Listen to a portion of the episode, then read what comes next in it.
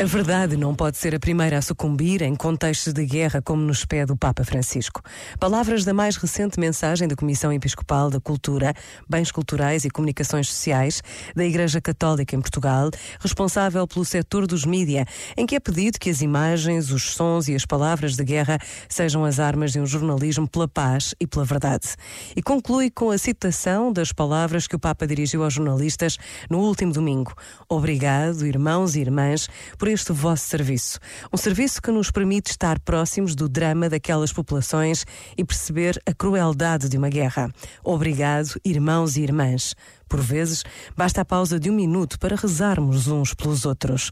Pensa nisto e boa noite. Este momento está disponível em podcast no site e na